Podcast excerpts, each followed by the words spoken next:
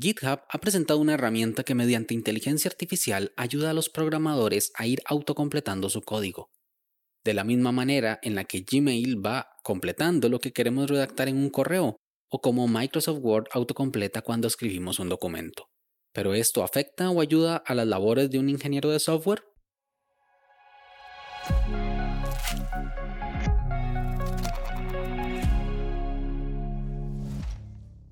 Hola a todos, esto es Daily Meeting, un podcast diario de tecnología. Este es el capítulo 96 y hoy es miércoles 30 de junio de 2021. Y llegamos así al último día de la primera mitad de este año 2021. A partir de hoy podemos empezar a contar los días que faltan para terminar este tan extraño año. Mi nombre es Melvin Salas y en los próximos minutos hablaremos sobre que Microsoft presenta una inteligencia artificial para programar. Así que, comencemos. Microsoft ha metido las narices en el mundo de la computación desde 1975 e hizo famoso y multimillonario a Bill Gates, el cual es uno de los hombres más ricos del mundo. Tiene suficiente dinero para comprarnos un combo de Big Mac con papitas y refresco a cada habitante de la Tierra, y aún así se quedaría con más de la mitad de su patrimonio. Probablemente si nos compra dos o tres combos a cada uno, es probable que se quede sin dinero. Esta empresa es tan importante que entra en el grupo de las cinco grandes compañías de tecnologías, conocidas como las cinco grandes o también como GAFAM, las cuales son las iniciales de las empresas Google, Apple, Facebook, Amazon y, como no, Microsoft. Y al ser tan importante, se dan el lujo de comprar otras compañías más pequeñas. Desde su primera adquisición en 1987 han comprado una media de 6 empresas al año. Entre el 2005 y el 2008 compraron más de 10 cada año, y solo en 2006 adquirieron 18.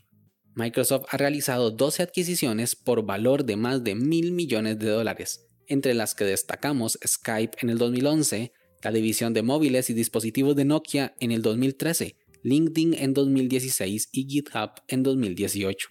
Esta última es de gran importancia para el mundo de la programación, ya que es una compañía centrada en almacenar el código fuente de los programas que escriben los programadores.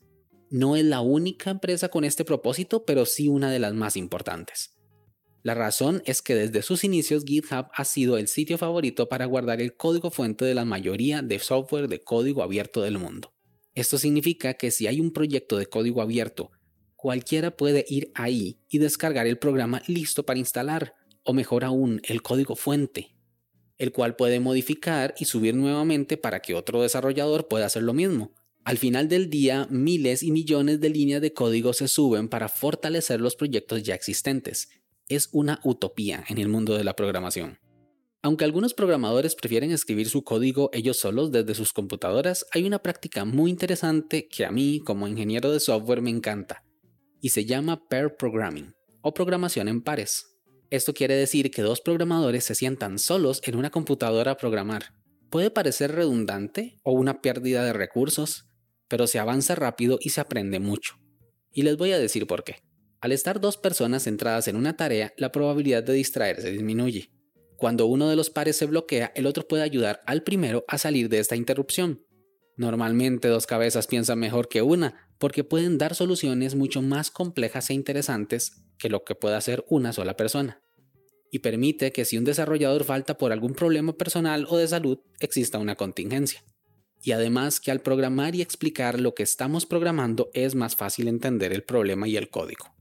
Algunas empresas ven este proceso como una excelente práctica, la cual promueven con mucho entusiasmo, pero coordinar esto es un poco complicado por los distintos usos horarios, reuniones, conexiones lentas e incluso indisposición de alguno de los participantes, por lo que se suele reservar para momentos específicos del flujo de desarrollo. Volviendo al tema de GitHub, si tienes casi todo el código fuente del mundo en un solo lugar, puedes aprovechar ese acceso para entrenar a alguna inteligencia artificial para que conozca todo lo que se necesita para poder programar.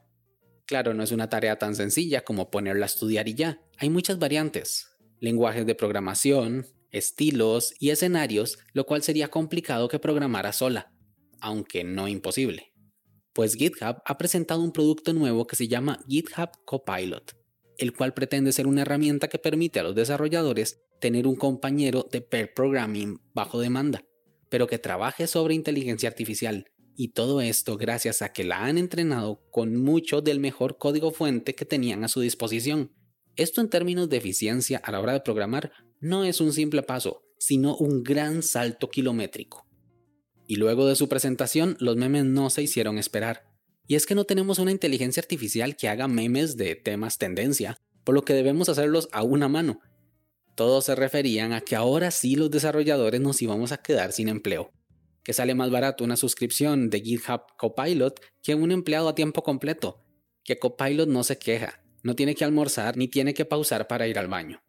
Pero ¿realmente los programadores se quedarán sin trabajo próximamente? Es muy difícil que esto suceda, porque esos sistemas de inteligencia artificial no entienden los problemas, no siguen reglas de negocio y muy importante es que no entienden los contextos. Y aunque así lo hicieran, hay muchas áreas de la informática en las que es muy difícil reemplazar diseño de arquitectura, análisis y pruebas, levantamiento de requerimientos, administración de proyectos, entre muchas otras. En el pasado hemos sido testigos que el surgimiento de las nuevas tecnologías no han llegado a desplazar trabajadores, sino a crear nuevos puestos cada vez más técnicos. Con el surgimiento de la lavadora, el trabajo de lavandero se dio a la baja, ya no era necesario. En cambio, se crearon puestos de mecánicos, ingenieros y hasta choferes para poder transportar las lavadoras. De igual forma pasó con los despertadores, los faroleros y hasta operadores de centrales telefónicas. Personalmente no estoy ni un poco asustado, sino más bien todo lo contrario, contento y ansioso de probar estas herramientas que me van a permitir en un futuro no perder tiempo escribiendo código trivial, sino que el sistema me esté ayudando de la misma forma en la que me ayudarían mis compañeros de pair programming. ¿Y qué opinas tú? ¿Algún día se quedarán sin trabajo los programadores? Sin más, este episodio llega a su fin. Recuerda dejar tus comentarios en Twitter, arroba Melvin Salas. Si quieres estar atento sobre los capítulos futuros, no olvides suscribirte desde tu aplicación de podcast favorita. Y también suscribirte a la newsletter semanal en melvinsalas.com barra podcast. Nos escuchamos mañana. Hasta luego.